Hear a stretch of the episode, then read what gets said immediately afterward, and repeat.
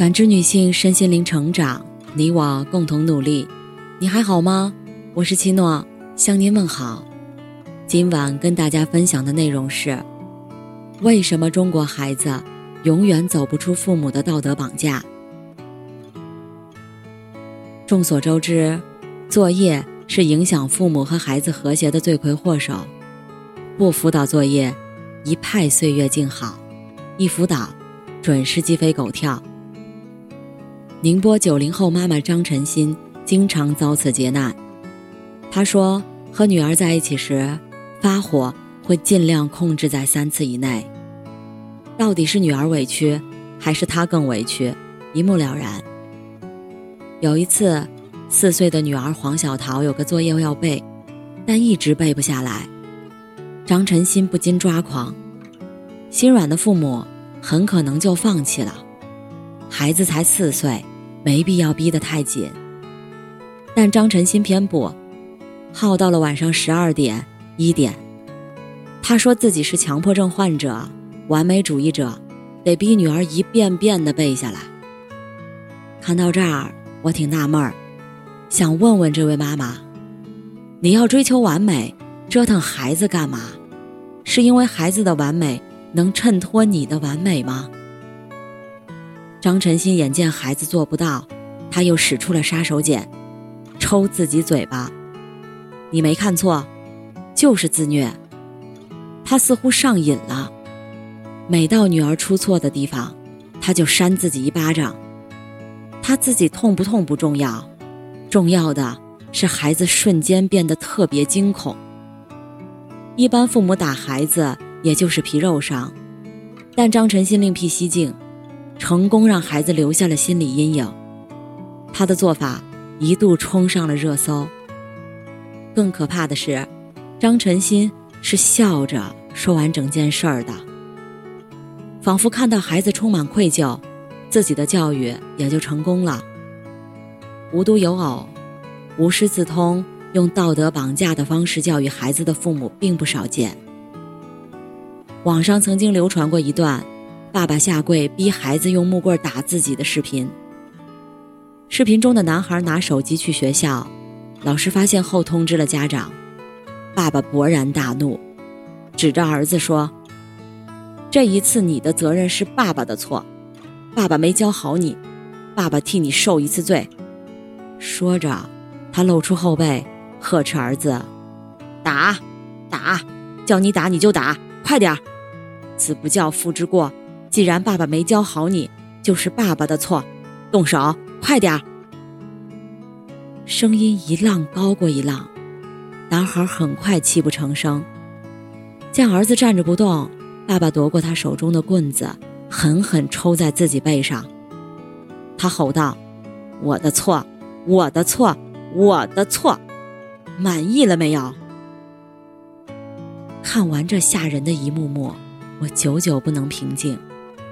这哪是教育，分明是恐吓，是折磨，更是一种居高临下的碾压。他们的自虐会在孩子的内心种下无能、内疚的种子。长大成人后，不仅不会体谅父母的良苦用心，相反，需要用一生治愈童年的不幸。知乎上有个问题：道德绑架的中国式父母有多可怕？下面有个回答说的很好：恶言相向的道德绑架还不是最可怕的，最高级的手段是以退为进，让你有沉重的愧疚感和负罪感。中国式父母是制造愧疚感的高手，似乎无时无刻不在为孩子付出，但孩子并不领情。他们觉得愧对父母的情绪太沉重了，无时无刻不想着逃离。武志红说：“越匮乏，越忍不住付出。从表面看，我们在满足孩子，其实是在满足自己。”武志红在出生时，母亲就患上了很严重的抑郁症，身体虚弱，内心也缺乏安全感。一方面，他拼命想做一个称职的母亲。另一方面，他又觉得自己不称职。结果，母亲付出了几倍的努力养育孩子，在武志红看来，这就是一种自虐式的牺牲，不在乎孩子需不需要，想不想要，一味硬塞。于是他满怀愧疚。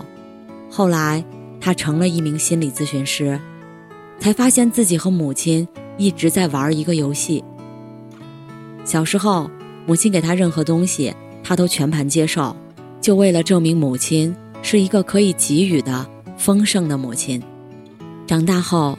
他给母亲任何东西，都会得到很明确的拒绝，于是，他对母亲的愧疚感永远无法消除。这种愧疚感给他的生活、工作带来了巨大的麻烦，在亲密关系和工作关系中，他都是一个牺牲过度的人，活得很累。李雪说过一段话，解释了为什么有的父母付出巨大，却给孩子制造了困扰。在任何关系中，一旦有一方总觉得自己为对方付出，那这个人就已经丧失了主体性，爱也就不存在了，只剩下道德资本累积起来的愤怒和痛苦。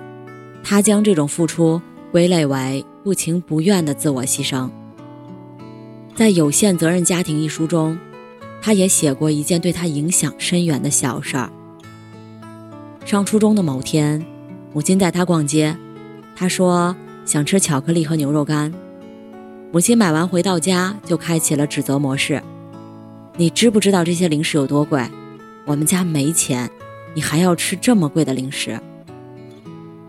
李雪委屈的哭了出来：“家里没钱，你可以不给我买，请你不要买了之后又来指责我。”后来，母亲再带他逛超市时。就强塞很多零食给他，等到他开始吃时，才再次指责：“你一天花掉的钱比我一星期的生活费都多。”母亲带着怨气的付出，让他觉得家里条件不好，都是他一手造成的。往后，他将带着愧疚的情绪生活，既害怕被人嫌弃，又不敢麻烦别人，活成了一座孤岛。微博上有个话题，叫“该不该跟孩子讲赚钱很难”。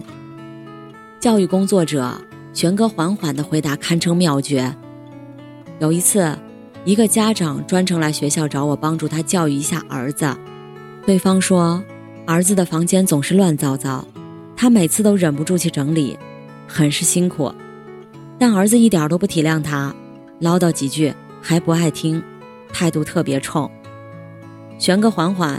先单独和儿子谈话，你需要妈妈每天给你收拾屋子吗？儿子摇头，不需要。他一收拾完，我的东西就找不着。我说过不要他收拾，他偏要。对话结束，玄哥缓缓回头对家长说：“问题解决了，从今天起，他的屋子别收拾了。”家长一脸惊愕，满脑袋打满了问号。就这么简单？玄哥缓缓趁热打铁，说出更惊世骇俗的建议：拒绝做所有自己不情愿做、一做就会感到委屈的家务，一边付出一边抱怨，数落孩子是件吃力不讨好的事儿。除了制造更多的愧疚感，没有任何好处。任何事儿，您心甘情愿再去做，做就不抱怨、不委屈，因为这件事儿是我愿意的。如果又委屈又必须抱怨的事儿，别做。不高兴咱就罢工，宁当拙妇，别当怨妇。无论是自我虐待还是强调付出，归根结底都是怨气太深。埋怨孩子不如别人家，埋怨养孩子太费钱，埋怨孩子不够懂事儿。就像那位宁波九零后妈妈，用自己的标准要求四岁的女儿，结果注定是失望。于是，宁当怨妇，不当拙妇，成了无数父母的真正写照。他们老觉得孩子欠了自己一个亿似的，千方百计让孩子学习怎么感恩自己。但其实，孩子并不欠父母的，孩子所得到的爱，应该是父母自愿给的，与牺牲无关。孩子沐浴在健康的父爱母爱里，小概率会成为一个天才，大概率会成为一个普通人。父母能做的，只是把自己拥有的一切与孩子快乐分享。别让孩子一生都处在如何拒绝父母引发的愧疚感的困扰里。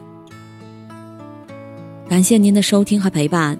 如果喜欢，可以关注我们的微信公众号“汉字普康好女人”，普是黄浦江的浦，康是健康的康。添加之后，您还可以进行健康自测。我们下期再见。